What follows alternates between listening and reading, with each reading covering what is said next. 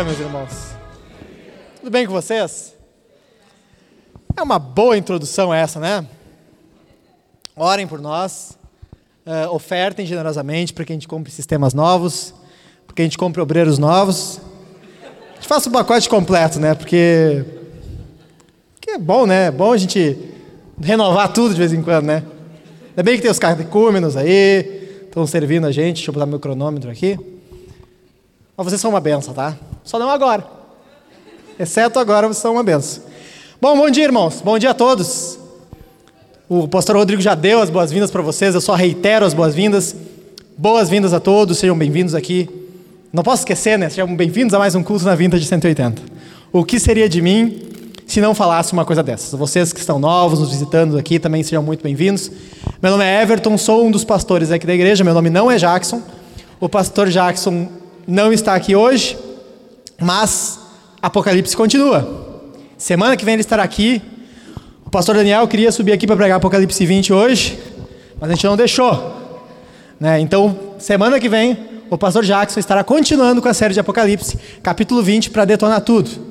Pela graça de Deus, no poder de Jesus. E hoje estamos aqui, eu e vocês, estamos juntos, porque o Evangelho continua, porque a obra de Deus continua, porque a palavra de Deus é viva a palavra de Deus avança.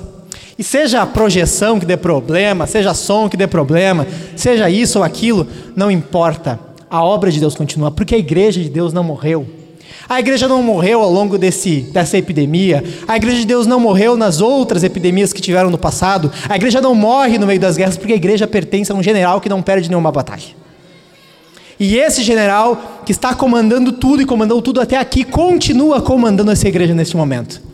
Então fique feliz. Você está edificado em rocha inabalável, rocha que não morre, rocha que não quebra, rocha que não se parte. O nosso Senhor Jesus Cristo. Isso é motivo de alegria neste domingo. E não há nada, não há nada que vai parar a igreja de Deus. Glória a Jesus. Amém? Amém? Vamos lá, amém? Poxa vida! Esquece esse som aqui, esquece essa coisa. Vamos avançar. A palavra de Deus avança. Irmãos, Fui chamado para trazer a palavra de Deus aqui hoje. Tem uma coisa que mexeu muito comigo, uma palavra de Deus que mexeu muito comigo. E eu não sei como é que é com você, não sei que, como é que você encara isso ao, ler a Escritura, mas não sei quanto a vocês. Eu me constranjo a ler a Bíblia. Como assim se constrange? Eu me constranjo. Eu fico com vergonha. Eu fico assim, ah, que coisa séria. Porque eu vejo gente ali que faz coisas muito maiores do que eu. Eu vejo gente ali muito mais corajosa, muito mais ousada, muito mais cheia de poder de Deus, muito mais forte, muito mais firme do que eu. Eu fico pensando, pá, cara, eu estou constrangido. Tipo, eu, eu, eu, penso assim, olha a fé do, de Abraão. Tipo, ninguém tirava a fé do cara. O cara era firme, não, eu vou, Deus está comigo. Eu vou lá para o meio do deserto e Deus vai comigo. Deus mandou eu ir, eu vou.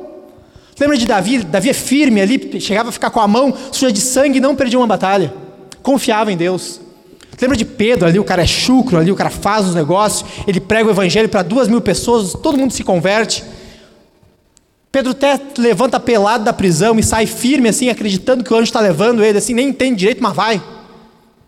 Paulo é ousado pregando o evangelho, ele apanha, ele é jogado para e para lá, ele é apedrejado, ele é chicoteado, mas está firme, andando firme em frente. E eu me constranjo. Eu não sei, você se constrange.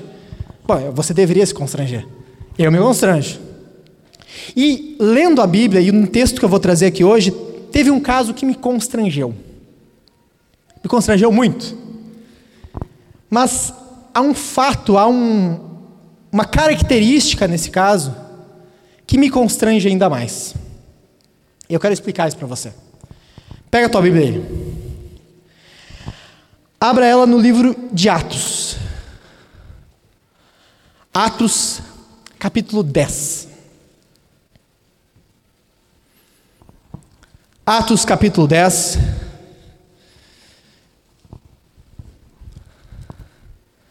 Vamos falar sobre o centurião Cornélio hoje. Atos capítulo 10. Todos acharam aí? Alguém não achou ainda? Alguém não achou na sua Bíblia digital? Alguém não achou? Não, né? Se você não tem Bíblia aí, tem uma, se tiver uma Bíblia pretinha aí do lado, pode usar. É um presente da Vintage, se não for de outro. Atos 10, já acharam, né? Vamos ler aqui do versículo 1 ao 33. Acompanhe aí com seus ouvidos. Em Cesareia morava um homem chamado Cornélio, que era centurião de uma companhia do exército chamada Italiana. Era piedoso e temente a Deus com toda a sua casa, fazendo muitas esmolas ao povo e orando sempre a Deus. Um dia, por volta das três horas da tarde, durante uma visão, esse homem viu claramente um anjo de Deus que se aproximou dele e lhe disse: Cornélio. Esse, fixando nele os olhos e possuído de temor, perguntou: O que é, senhora? E o anjo lhe disse: As suas orações e as suas esmolas subiram para a memória diante de Deus. Agora, envie mensageiros a Joupe e mande chamar Simão, que também é chamado de Pedro. Ele está hospedado com Simão, curtidor, cuja residência está situada à beira-mar. Logo que o anjo lhe falava, logo que o anjo lhe falava, se retirou. Cornélio chamou dois dos seus servos e um soldado piedoso dos que estavam a seu serviço. E depois de lhes explicar tudo, mandou que fossem a Jope. No dia seguinte, enquanto eles viajavam e já estavam perto da cidade de Jope, Pedro subiu ao terraço por volta do meio-dia a fim de orar. Estando com fome, quis comer. Mas enquanto lhe preparavam a comida, sobreveio-lhe um êxtase. Viu o céu aberto e um objeto como se fosse um grande lençol que descia do céu e era baixado à terra pelas quatro pontas, contendo todo tipo de quadrúpedes, répteis da terra e aves do céu. E ouviu-se uma voz que se dirigia a ele: Levante-se, Pedro, mate e coma. Mas Pedro respondeu: De modo nenhum, Senhor, porque nunca comi nada que fosse impuro ou imundo. Pela segunda vez, a voz lhe falou: Não considere impuro aquilo que Deus purificou. Isso aconteceu três vezes, e em seguida, aquele objeto foi levado de volta para o céu. Enquanto Pedro estava perplexo sobre qual seria o significado da visão, eis que os homens enviados por Cornélio, tendo perguntado pela casa de Simão, pararam junto à porta. Chamando, perguntaram se ali estava hospedado Simão, que também é chamado de Pedro. Enquanto Pedro meditava a respeito da visão, o Espírito lhe disse: Estão aí três homens à sua procura. Portanto, levante-se, desça e vá com eles, sem hesitar, porque eu os enviei. Então Pedro desceu e disse àqueles homens: Eu sou a pessoa que vocês estão procurando. O que os traz até aqui? Então disseram: O centurião Cornélio, homem reto e temente a Deus, e tendo bom testemunho de toda a nação judaica, foi instruído por um santo anjo a mandar chamar você para a casa dele e ouvir o que você tem a dizer. Pedro, então, convidando-os a entrar, hospedou-os. No dia seguinte, Pedro se aproximou e foi com eles. Também alguns irmãos dos que moravam em Jope foram com ele. No dia seguinte, Pedro chegou a Cesareia. Cornélio estava esperando por eles, tendo reunido seus parentes e amigos mais íntimos. Quando Pedro estava por entrar, Cornélio foi ao seu encontro e, prostrando-se aos pés dele, o adorou. Mas Pedro levantou, dizendo: Levante-se, porque eu também sou apenas um homem. Falando com ele, Pedro entrou, encontrando muitos reunidos ali, a quem se dirigiu, dizendo: Vocês bem sabem que um judeu está proibido de se juntar a um gentio ou de entrar na casa dele. Mas Deus me mostrou que eu não devo considerar ninguém impuro ou imundo. Por isso, uma vez chamado, vim sem vacilar. E agora pergunto: por que motivo vocês mandaram me chamar? Cornélio respondeu: Faz quatro dias que, mais ou menos por esta hora, às três da tarde, eu estava orando em minha casa. De repente se apresentou diante de mim um homem vestido com roupas resplandecentes que disse: Cornélio, sua oração foi ouvida e as suas esmolas foram lembradas na presença de Deus. Envie, pois, alguém a Joupe e mande chamar Simão, que também é chamado de Pedro. Ele está hospedado na casa de Simão, curtidor à beira-mar.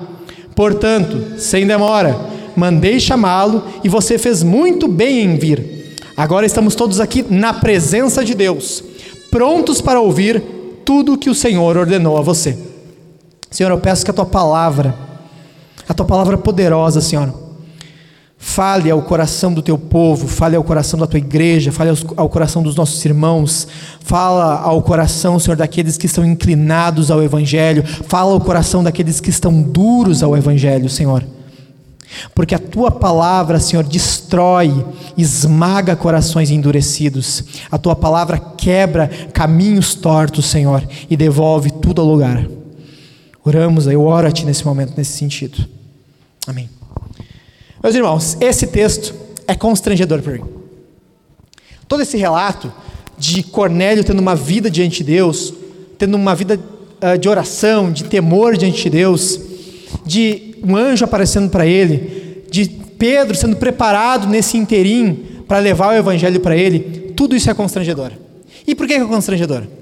Porque não sei se você percebeu, mas nesse lindo caso de um homem chamado Cornélio que temia Deus, ele tinha tudo, mas faltava Jesus. Ou seja, o testemunho desse homem é o testemunho de uma pessoa que está a caminho da salvação, está seguindo a trilha da salvação, mas ainda não é salvo. Se eu me constranjo vendo o exemplo de Cornélio, vendo o tipo de vida que ele tinha, o tipo de atenção que ele deu à palavra de Deus, a pronta obediência de Cornélio, isso só pode me envergonhar no sentido de que esse homem ainda não estava em Cristo como eu e você estamos. Você está vendo que Pedro foi chamado para pregar o evangelho para ele, ou seja, ele ainda vai se converter. Tudo isso Todo esse lindo relato, se você prestou atenção, é de um homem que ainda não é crente. Então eu te digo que esse relato que vamos ler agora, e eu estou te chamando para juntos nós observarmos características, fatos, qualidades da vida de um não crente. Eu basicamente estou te chamando, por isso que o título desse sermão é Partindo da Graça Comum olharmos exemplos, olharmos características, observações a respeito da vida de um ainda não crente, de um ainda não cristão. Ou seja, o que vamos ler agora vai servir para nós como um dízimo. Ah, já está falando de dinheiro, né? Calma, deixa eu explicar. Nós entendemos que o dízimo, para nós que estamos no Evangelho, que estamos no Novo Testamento, é o mínimo que o crente deve dar em contribuição. O dízimo é a base. O limite não é 10%, o início é 10%. Porque nós vivemos diante da graça de Deus. E aqui na graça de Deus tudo é mais abundante. Nós somos muito mais alegres que no Antigo Testamento. Então nós estamos aqui felizes. O dízimo é o nosso, é o nosso mínimo. E o que vamos ler aqui é o nosso mínimo também. Aqui é o nosso ponto de partida. Porque nós estamos em Cristo. Então, de novo, eu chamo você para nós observarmos juntos aqui coisas que são cruciais para a nossa vida e que nós podemos aprender com esse homem da não crente. Primeira coisa que eu queria chamar você para observar comigo. Vocês vão trocar, passar para mim? Obrigado. Ah, vocês são muito queridos, são muito legais. Primeira coisa que eu quero chamar você para observar comigo. Primeiro, observe a piedade de Cornélio. Vamos junto ali, versículo 1. Olha comigo. O texto fala que esse centurião era de uma companhia do exército chamada italiana. No versículo 1 mesmo está falando isso. Esse homem piedoso era de uma companhia do exército romano chamado italiana. O que, que isso quer dizer? Quer dizer que esse Cornélio era um italianão, um romano puro. Ele não era um romano mestiço. Ele não era de um povo conquistado. Você lembra, ou você sabe, que o Império Romano era um império que dominava vários povos naquela época, inclusive a Judéia onde estava o povo de Deus. Esse centurião Cornélio não era um homem de um povo dominado, não era um grego, não era um egípcio, não era um macedônio, ele era um italiano, um romano, um romano puro, latinão. Não era italiano do interior do Rio Grande do Sul aqui. Era um italiano mesmo. Não era italiano fake. Eu me digo italiano, eu tenho cara de italiano? Não. Esse cara era italiano mesmo. Comia pizza lá, pizza de verdade. Apesar que a nossa é melhor. Esse homem era rico. Ele ganhava 15 vezes mais, se estima, do que o salário de um soldado normal. Ele era um típico servidor público brasileiro. Ganhava demais. Esse homem comandava pelo menos 80 homens. Eu sei que ele era um centurião, devia comandar 100, mas os romanos não calculavam direito, então ele comandava 80. O que nós concluímos quando nós entendemos quem era Cornélio? que a vida de temor a Deus de Cornélio, as orações de Cornélio, as esmolas de Cornélio, não eram feitas com nenhum intuito para agradar ninguém. Cornélio não precisava bajular nenhum judeu. Cornélio não precisava de judeu nenhum. Ainda mais, por que Cornélio ia se interessar por algum motivo escuso ou interesseiro pelo Deus de um povo que o seu exército subjugou? Cornélio fazia parte do exército dominante. Ele dominava o povo que dizia servir a esse Deus. Como que ele ia adorar ao Deus de um povo que ele dominava? Porque havia uma piedade real em Cornélio. Isso é reconhecido por Deus. Ele não precisava orar. Ele não precisava dar esmolas, ele não precisava fazer boas obras. Ele não precisava servir. Havia uma intenção real no coração dele.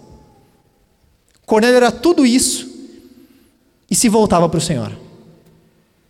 E esse exemplo de Cornélio me faz pensar quanto a nós, quanto a ti. O que tu pensa de ti mesmo? Tu comanda 80 homens? Tu ganha 15 vezes mais que um salário mínimo? Tu faz parte de um exército que domina o mundo? Tu é um general? E mesmo que fosse, eu te chamo aqui olhando Cornélio para você olhar o que tu pensa de ti mesmo. Porque eu vejo muitos aqui que acham que a igreja é muito complexa, é muito simples aqui viver no meio da igreja. Ah, é, é, só viver em comunhão, é só congregar, é só participar de um culto. Não pode ser tão simples assim. Não é só vir aqui, é só vir aqui, sentar e participar de um culto. Não, não é tudo isso. Não precisa de tudo isso.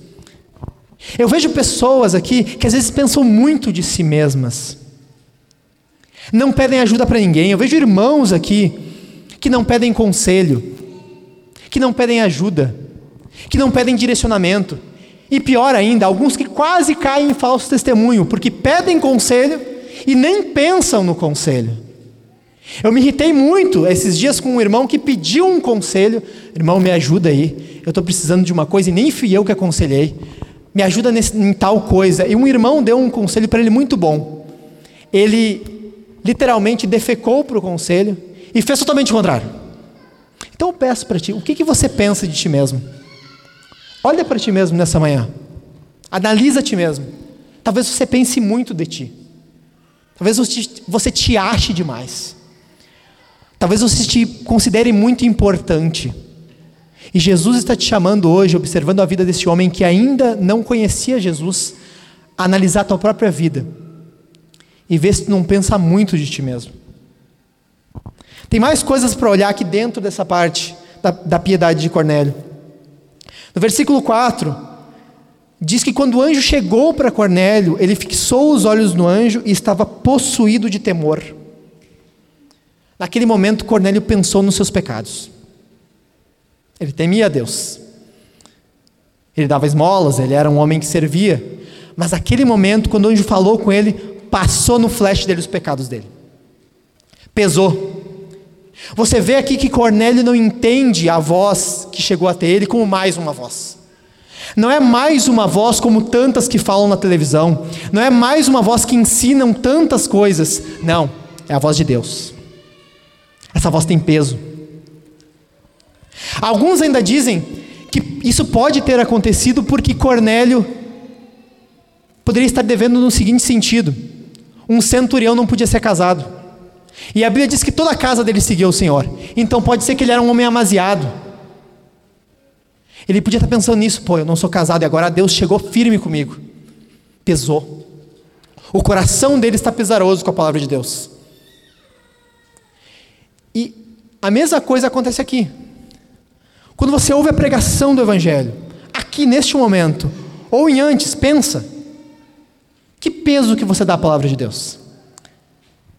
Eu canso de ouvir pessoas, e eu estou falando de vocês também aqui, que consideram uma pregação mais uma pregação. E a gente fala, e a gente fala, e a gente chama atenção, não faz isso, encara a pregação do Evangelho com solenidade, com seriedade, foca, te prepara antes, se sabe o texto, lê o texto antes, se sabe o texto bíblico, medita sobre ele antes, prepara o teu coração, e isso não acontece. Porque a voz de Deus é mais uma no meio de todas as outras.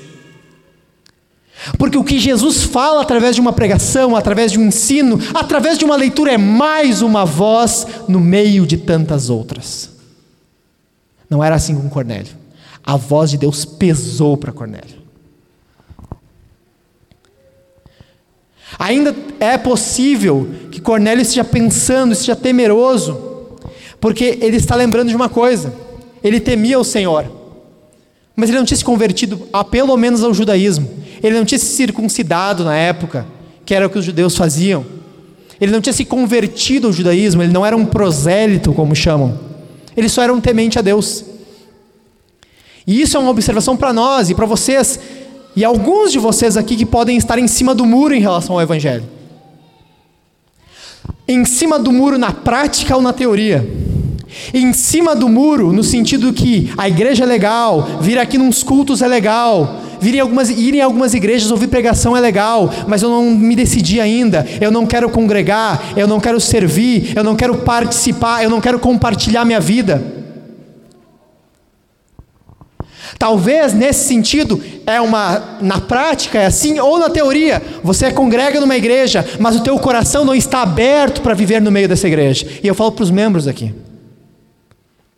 Há uma formalidade, daí você assinou um papel, você virou membro, mas o teu coração não está aqui e o teu coração quer estar tá longe. E você tem dois chamados: ou você vai embora de vez, ou você se arrepende. Porque para alguns ainda que não tomaram decisões, a pregação do evangelho, essa chamada de advertência, vai até o inferno. Só que no inferno ela grita por condenação. Então é hora de alguns que estão em cima do muro e que alguns não sabem ainda direito se o evangelho é o que eu quero, se servir é o que eu quero, se participar de comunhão é o que eu quero, é hora de pensar bem e sair de cima do muro, porque como já dissemos, o muro é do diabo.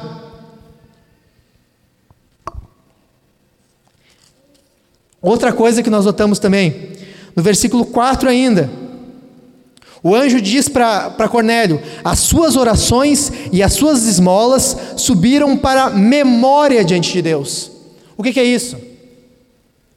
As orações de Cornélio subiram relativas a uma oferta que tinha no Antigo Testamento, como uma oferta memorial. O que, que é isso?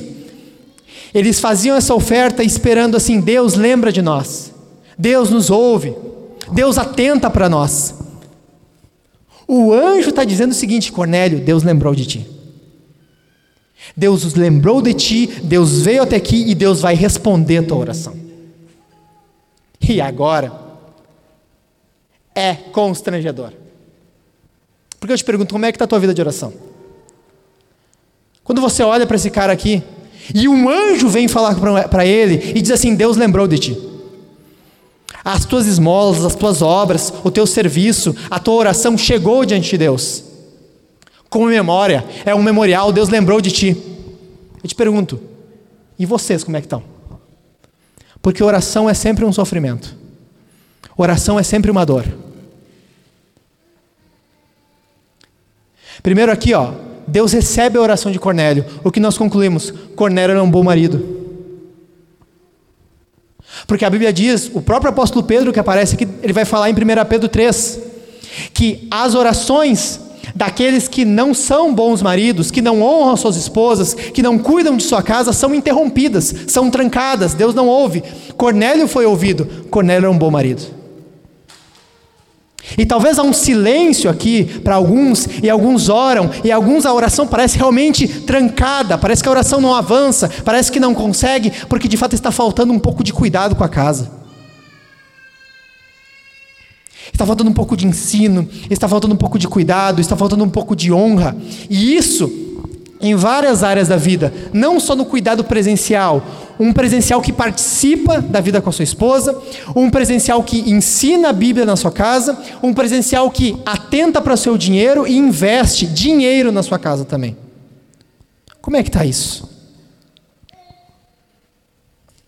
Aqui nós ficamos abismados, eu fico abismado, ao ver que Deus responde a oração de um não crente. E o crente não ora.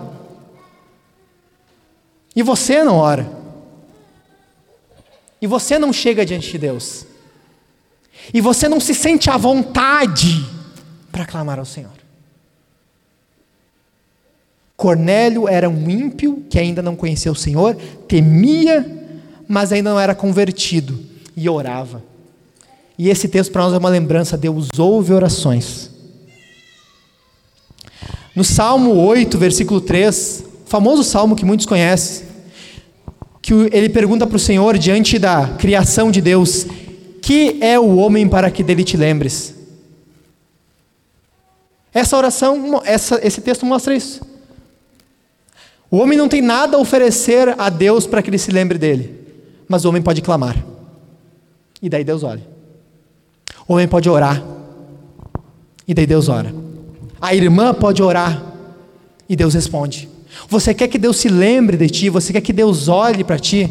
É óbvio, e o óbvio tem que ser dito: ore. Ore. A Bíblia diz: está alguém aflito? Ore. Está com aflição? Está doendo? Está desconfortável? Está se sentindo oprimido? Ore. Peça oração aos seus irmãos, peça oração aos irmãos da igreja, mas ore você também. Nós temos a imagem da luta na oração. Cornélio perseverou em oração e Deus vem em resposta a essa oração. E provavelmente a oração de Cornélio é: Senhor, eu quero conhecer o Senhor.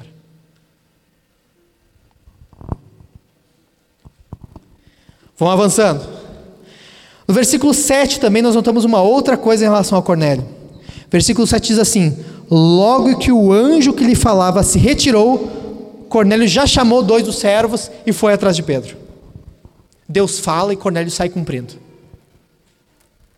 Deus falou, através do anjo, vai lá, Cornélio, procura os caras.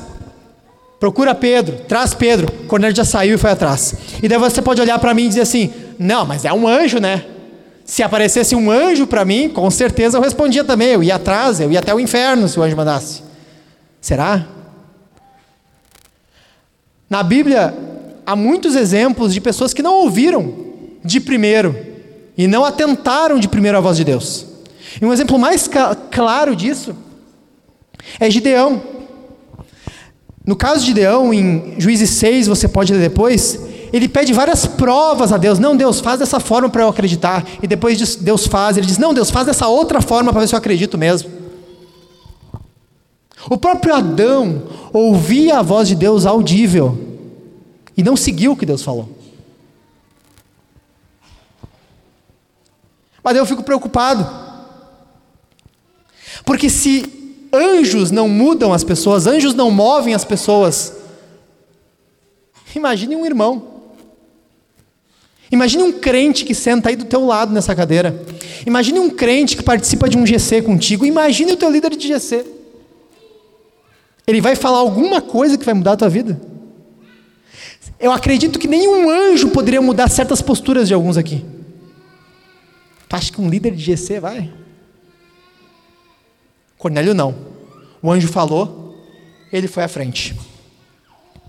Então, nesse compêndio inicial que nós olhamos aqui, nós observamos a piedade de Cornélio. Temos mais uma coisa para observar. Eu quero que você observe a vida missional de Cornélio. Ponto 2. Vamos olhar o versículo 24. Versículo 24.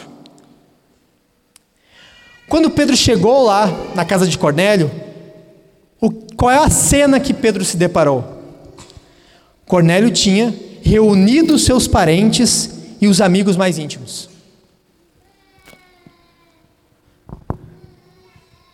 Nesse meio tempo em que Cornélio ficou esperando Pedro, Cornélio não ficou sentado assim, não. Beleza, Pedro vai vir aí, a gente vai tomar um café, ele vai falar para mim umas coisas legais, vai me dar umas dicas financeiras, vai me dar uns conselhos, vai me falar um pouquinho de política. Não, não.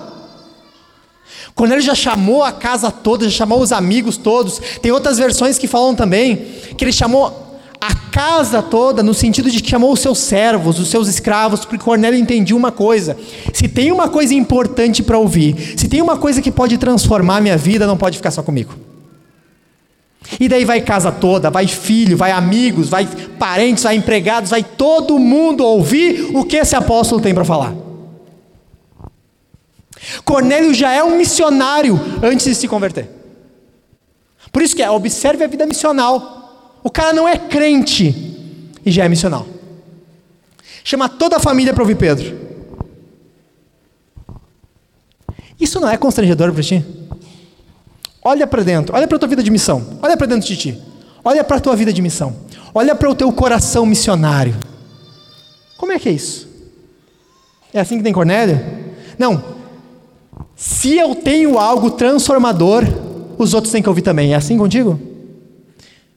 É assim com amigos, é assim com parentes, é assim com colegas de trabalho. E daí você vai me dizer: ai, mas a pandemia, que pandemia, cara, nenhuma ligaçãozinha. Nem para dizer assim, como é que tu tá, cara? O teu colega de trabalho, como é que tu tá, cara? Como é que estão as coisas? Tô orando por ti, preparando o terreno para quando Deus te der uma oportunidade. O ato de não acontecer nada e muitos morrerem na missão durante a pandemia revela um coração que já estava morto há muito tempo. Por isso que essa coronavírus aí só mostra o que há no coração de muitos aqui.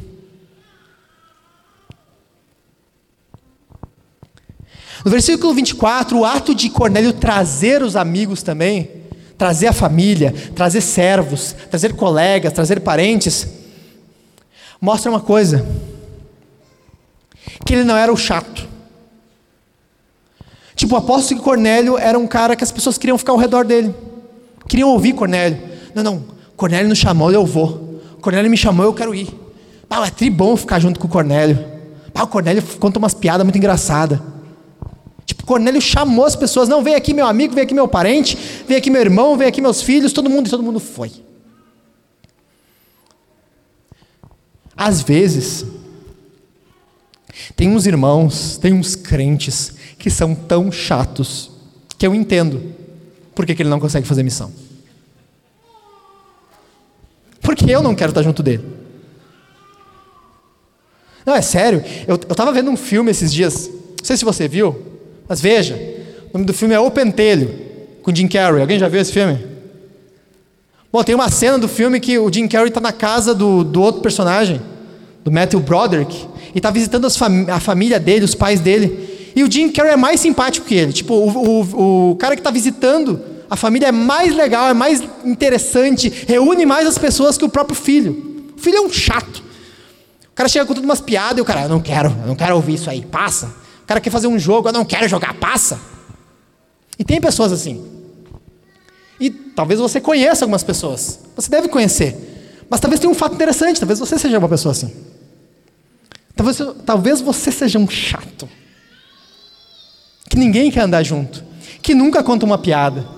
Que anda sempre sisudo. Porque você é santo. Porque você é puro. Mas vamos estabelecer um limite aí, né? Jesus era o cara que mais participava das festas. Jesus é o cara que mais ia visitar as pessoas. Jesus era o cara que mais andava com as pessoas. Por quê? Porque Jesus era legal. Jesus era legal você está sendo chamado hoje. Seja legal. A advertência do culto hoje é: não seja chato. E outra coisa, tudo nesse versículo aqui. Você entende que Cornélio era um cara respeitável? Olha só. Você lembra quando nós lemos que teve um evento que quando Pedro chega na casa de Cornélio, Cornélio já quer se ajoelhar, já, já quer se ajoelhar diante de Pedro. E Pedro diz: Não faz isso, meu, levanta que vai ficar ruim para mim. E o que, que fala no versículo 27? Falando com ele, Pedro entrou. Alguns comentaristas dizem o seguinte: isso é muito interessante. Porque Pedro trata Cornélio com respeito, trata ele como um igual. Tipo, na entrada da casa, Cornélio vai até Pedro e se ajoelha. Pedro diz: Não faz isso, levanta. Conversaram um pouquinho, vamos entrar. Os dois entram juntos na casa. Tipo, Pedro dá honra para Cornélio. Cornélio é um cara respeitável. Cornélio é um cara admirável. Cornélio é um cara que cativa os olhos das pessoas. E não para menos as pessoas vão com ele. Não para não por menos as pessoas gostam dele. Porque ele é admirável, ele é respeitável ele sabe onde brincar, ele sabe a hora certa de contar uma piada, ele sabe a hora certa de ser sério, e as pessoas seguem ele. As pessoas levam ele a sério. E é curioso porque eu vejo muitas pessoas que querem ser levadas a sério. Eu vejo muitas pessoas que querem aqui, inclusive, serem levadas a sério. Não, não. Eu quero que tu me trate assim, de forma respeitosa. Só que é difícil, sabe? É difícil respeitar alguns. É difícil, é difícil levar alguns a sério aqui. Eu vejo tanta gente, e eu queria que isso já tivesse morrido na Vintage, mas acho que não morre em igreja nenhuma. Eu vejo tanta gente mimizenta. Eu vejo tanta gente que chega para mim e diz assim: ele me tratou mal. Ele foi muito grosseiro comigo. Eu acho que tu não devia, ele não devia falar assim comigo.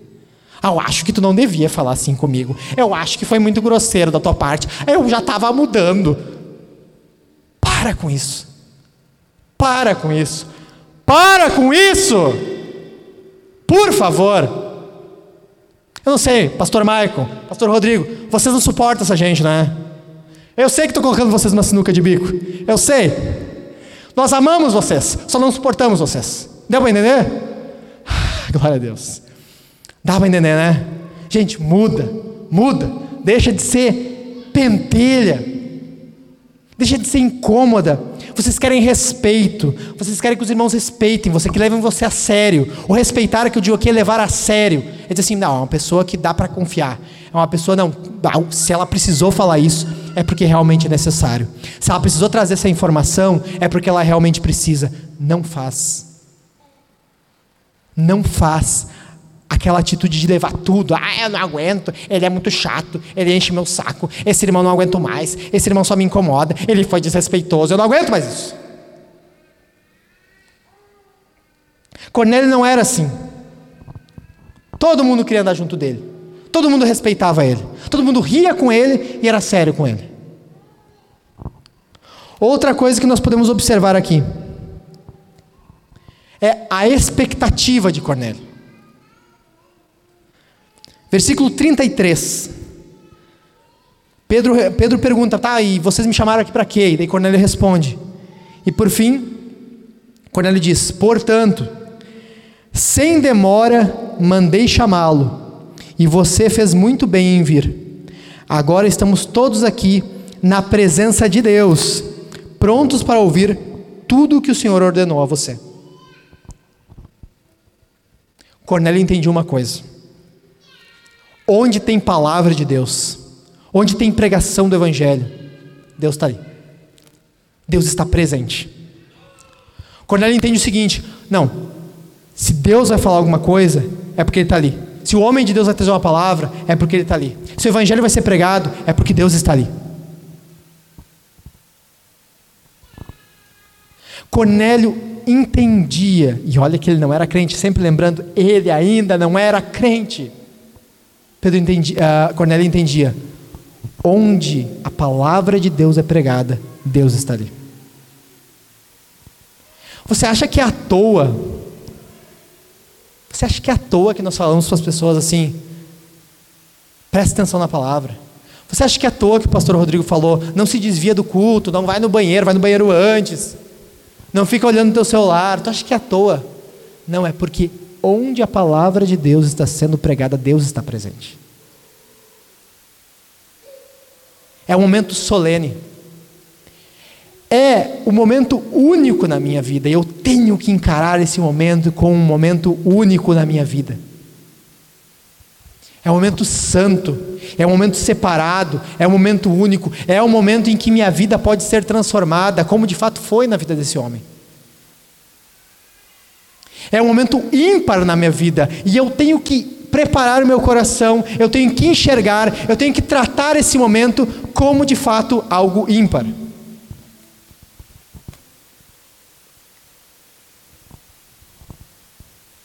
Tu acha que ao longo desses, desses dias, porque assim, Cornélio mandou chamar Pedro num dia, Pedro apareceu quatro dias depois.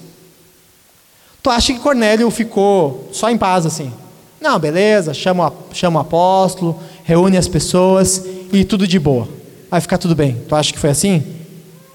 Eu tenho certeza que muitos pensamentos passaram pela cabeça de Cornélio. E pensamentos enviados pelo diabo, de incredulidade, pensando que vergonha. Olha aqui que estou me expondo. É um homem preparado, é um homem culto, é um homem líder, trazendo esse cara que eu nem sei quem é, trazendo esse pescador aqui. E se o que ele falar não muda nada? E se ele falar uma coisa que eu já conheço? E se ele falar uma banalidade? E se eu estiver enganado? E se minha visão foi um engano? O diabo deve ter tentado Cornélio nesses quatro dias, tanto que alguns manuscritos dizem que Cornélio ficou esses quatro dias orando, lutando ali. Não, Deus vai fazer alguma coisa. Deus vai estar aqui. No momento que esse homem de Deus chegar, Deus estará ali. Meus irmãos, eu tenho certeza que o diabo semeia, porque não é só com uns, o diabo semeia com todos pensamentos de incredulidade. E eu tenho certeza que em alguns isso está ainda mais galopante, isso ainda está mais forte. Eu quero te chamar hoje para lutar contra a incredulidade. A, a credulidade no Senhor, crer no Senhor é a base da nossa fé. Nós precisamos manter isso firme em nós, crer no Senhor. Lute contra a incredulidade. Responda o diabo com a Escritura. Leia a palavra, responda o diabo com a palavra. Lute contra a incredulidade. Cornélio lutou quatro dias contra a incredulidade. E Deus fez alguma coisa.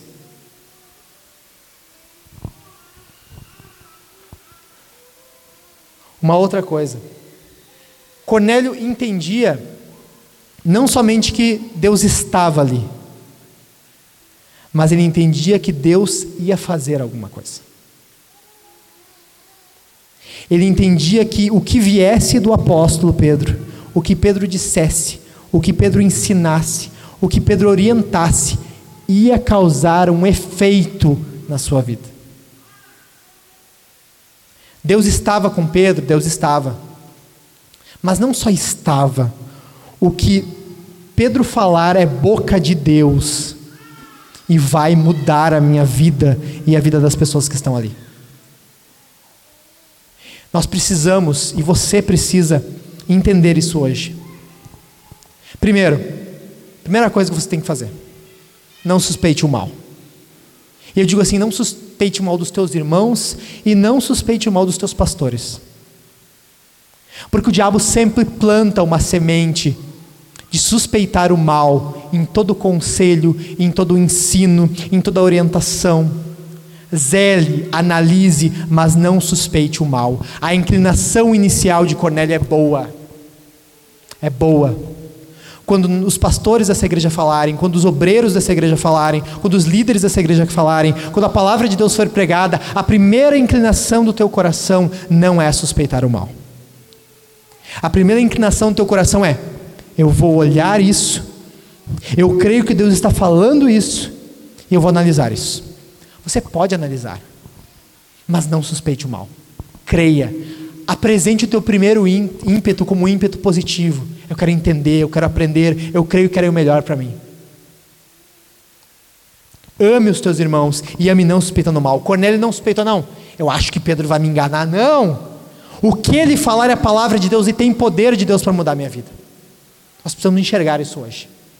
Você precisa enxergar isso de forma positiva, não com suspeição de mal.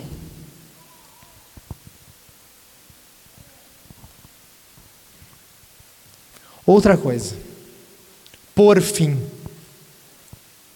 tudo isso é muito lindo.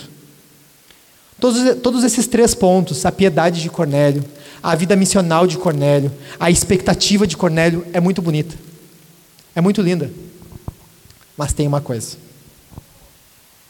Tem tudo, só falta de uma coisa. Só falta uma coisa. Lembrando, Cornélio ainda não é salvo. Cornélio ainda não foi salvo. Ele precisou que um homem chamado Pedro fosse até ele, que um pregador do evangelho fosse até ele e pregasse a palavra para ele. E nunca é tarde lembrar você que nós precisamos que o povo de Deus e você que crê em Jesus tenha esse ímpeto de missão no teu coração. Você pode não ser o grande pregador, você pode não ser o grande Spurgeon, mas Deus pode levantar um grande Spurgeon através de você. Você pode não ser o que prega para todo mundo, o que ganha meio mundo, mas Deus pode te usar para trazer alguém para Ele que vá fazer isso. E eu quero compartilhar rapidamente, não está nem nos pontos, três coisas que marcam a vida de um missionário. Um homem que prega o Evangelho, um homem que obedece à ordem de Deus e vai lá e fala do Evangelho. O apóstolo Pedro, no versículo 9, ele subiu ao terraço pra, por volta do meio-dia para orar. Ou seja, homens de Deus que querem pregar o Evangelho, você quer pregar o Evangelho, você quer que pessoas venham para Jesus através de você, ore. Mas eu estou dizendo aqui para sair da oração mínima, para, para sair do padrão zero, 0,1 de oração. Ah, eu já oro no café da manhã, eu já oro no culto, eu já oro no meu devocional. Eu estou dizendo para te avançar um pouco mais que isso e ter um alvo um pouco mais alto do que esse. O apóstolo Pedro orava fora dos horários normais de oração dos judeus. Ele orava os horários normais de oração dos judeus e orava ao meio-dia, que não era um horário comum de oração. Ou seja, Pedro orava mais. Você que de fato tem um coração assim, eu, ah, eu acho que Jesus precisa alcançar pessoas através de mim. Ore. Ah, mas é o de sempre. E é o de sempre você não faz. Ore. Ore. Ore. Outra coisa que Pedro fez, Pedro medita na palavra de Deus. Versículo 17. Enquanto Pedro estava perplexo sobre qual seria o significado da visão, Pedro estava perplexo, pensando o que significa isso, o que Deus está falando. No versículo 19, enquanto Pedro meditava a respeito da visão, Pedro estava pensando o que Deus está falando, o que Deus quer me ensinar, o que Deus quer me ensinar através disso, o que eu posso extrair daqui. Pedro não aceitava que ele não entendesse algo. Se eu não vou entender algo, é depois de pensar, meditar, buscar em Deus resposta. Aí, se Deus não quiser me responder, tudo bem mas eu não vou ficar parado aqui, Deus vai me responder. Eu estou chamando você a ir um pouco além, um pouco além em oração e agora um pouco além em palavra. Ah, mas eu já leio, já leio a Bíblia no culto. Ah, mas eu já faço meu devocional de manhã. Está na hora de avançar um pouquinho mais, está na hora de estudar um pouco a Bíblia, está na hora de investir em aprender um pouco a Bíblia, destrinchar um pouco mais. Eu estou te chamando para um pouquinho mais. E por fim, e não menos importante, obedeça. O apóstolo Pedro fala no versículo 29: Por isso, uma vez chamado, vim sem vacilar, pronto à obediência.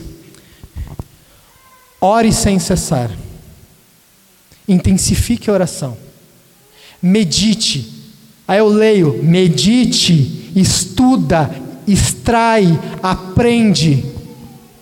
E assim você prepara o teu coração para ser sensível ao toque do Espírito. E em nome de Jesus, quando o Espírito de Deus te chamar, você vai.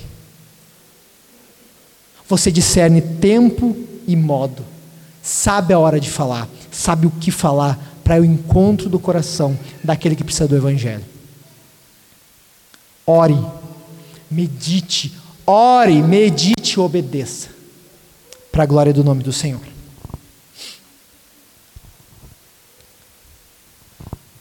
Olhando tudo isso, glória a Jesus, olhando tudo isso, olhando a piedade de Cornélio, as orações de Cornélio, olhando as obras de Cornélio, olhando a obediência de Cornélio e a obediência de Pedro, como falei agora, olhando a meditação de Pedro, olhando todos esses fatores e principalmente focados em Cornélio, olhando tudo isso, naquele momento, através das boas obras de Cornélio, através da oração de Cornélio, Cornélio precisava do Evangelho. Cornélio precisava de salvação. Cornélio precisava que alguém fosse até ele e falasse de Jesus. Cornélio precisava de uma só palavra. E esse Cornélio é parecido com o seu colega de trabalho Cornélio de Lucas 6. Que ele chega para o Senhor e diz: Jesus, eu não sou digno que o Senhor entre na minha casa, mas manda uma só palavra. Cornélio, aqui, esse outro centurião, porque aquele também era centurião, só precisa de uma palavra. E por quê? Porque esses homens são homens de guerra, são homens de batalha. Eles passaram por lutas sangrentas, participam de um exército vitorioso, mas eles sabem neste momento que tem um general que não perde batalha nenhuma. Tem um general que não perde nada, e agora quem precisa ser liberto, e agora quem precisa ser encontrado é esse centurião. Não interessa ser membro de um exército poderoso, não interessa ser membro de algo vitorioso, ser rico, ser poderoso. É necessário o Evangelho, é necessário o Evangelho que transforma, é necessário que Jesus vá lá e quebre correntes, é necessário que o nosso general Jesus de fato quebre correntes. Vamos ficar todos de pé. Medite na vida de Cornélio. Medite na misericórdia de Cornélio. Medite na, na, na vida missional de Cornélio, na piedade de Cornélio. Medite nisso tudo. Mas lembre-se, é o Evangelho que transforma. Qual é o Evangelho que transformou Cornélio? Pegue sua Bíblia, de pé mesmo. A banda já pode vir. Versículo 34. Pedro começou a falar. A palavra de Deus. Evangelho. Reconheço por verdade que Deus não trata as pessoas com parcialidade. Pelo contrário, em qualquer nação, aquele que o teme e faz o que é justo lhe é aceitável. Esta é a palavra que Deus enviou aos filhos de Israel, anunciando-lhes o evangelho da paz, por meio de Jesus Cristo. Esse é o Senhor de todos. Vocês sabem o que aconteceu em toda a Judéia, tendo começado na Galiléia, depois do batismo que João pregou, como Deus ungiu Jesus de Nazaré com o Espírito Santo e com o poder. Jesus andou por toda parte, fazendo bem e curando, curando todos os oprimidos do diabo, porque Deus estava com ele. Nós somos testemunhas de tudo o que ele fez na terra dos judeus e em Jerusalém.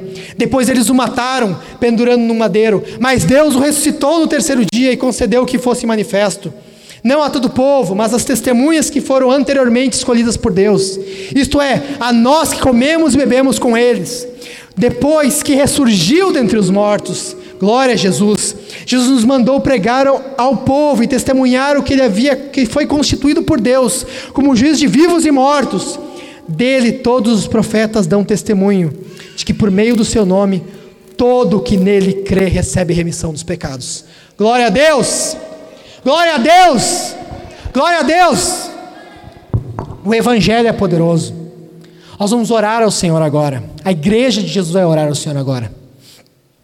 E assim que terminarmos de orar, a banda vai estar aqui conduzindo louvor. Pode subir, banda, pode subir. Pode subir.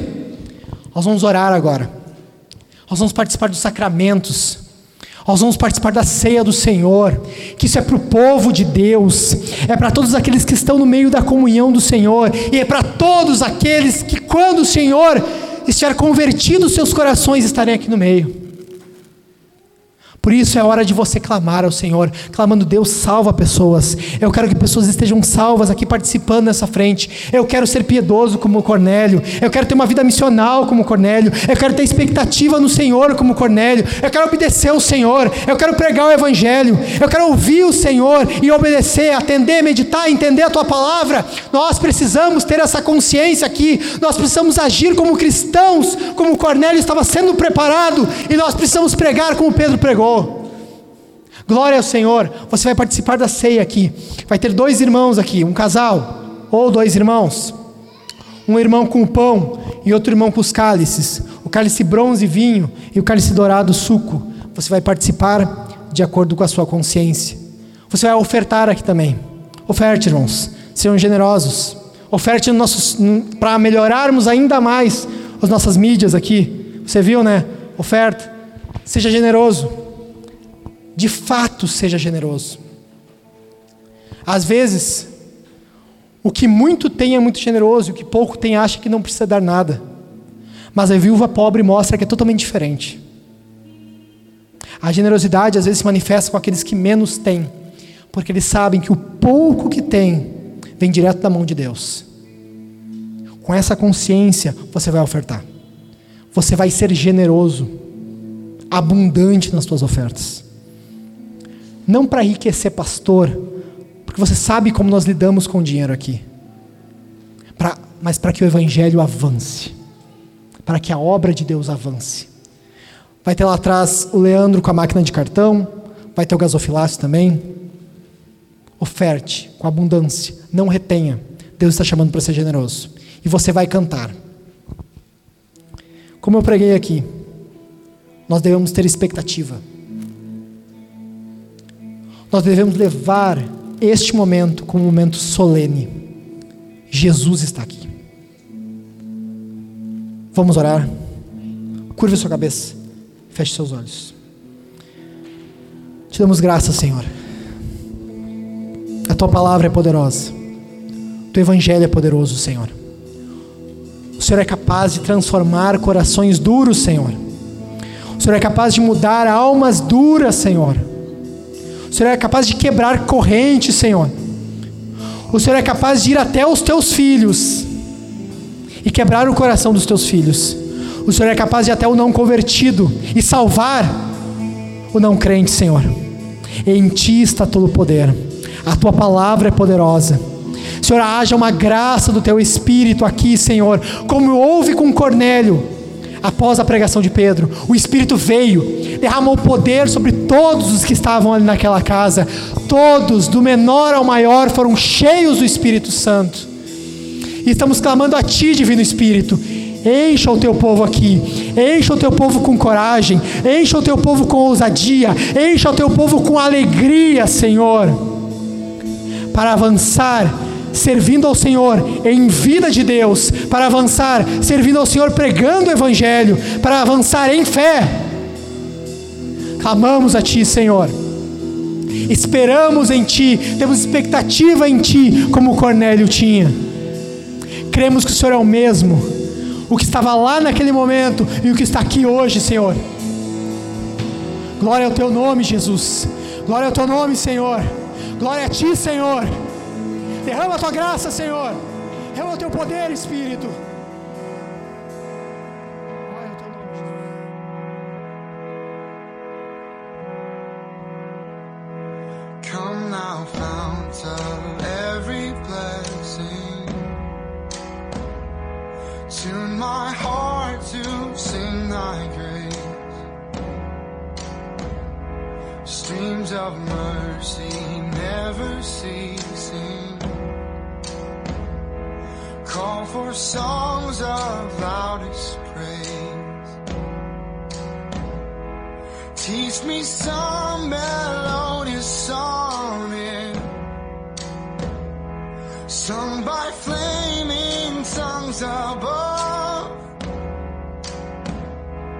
Praise the mountain fixed upon it.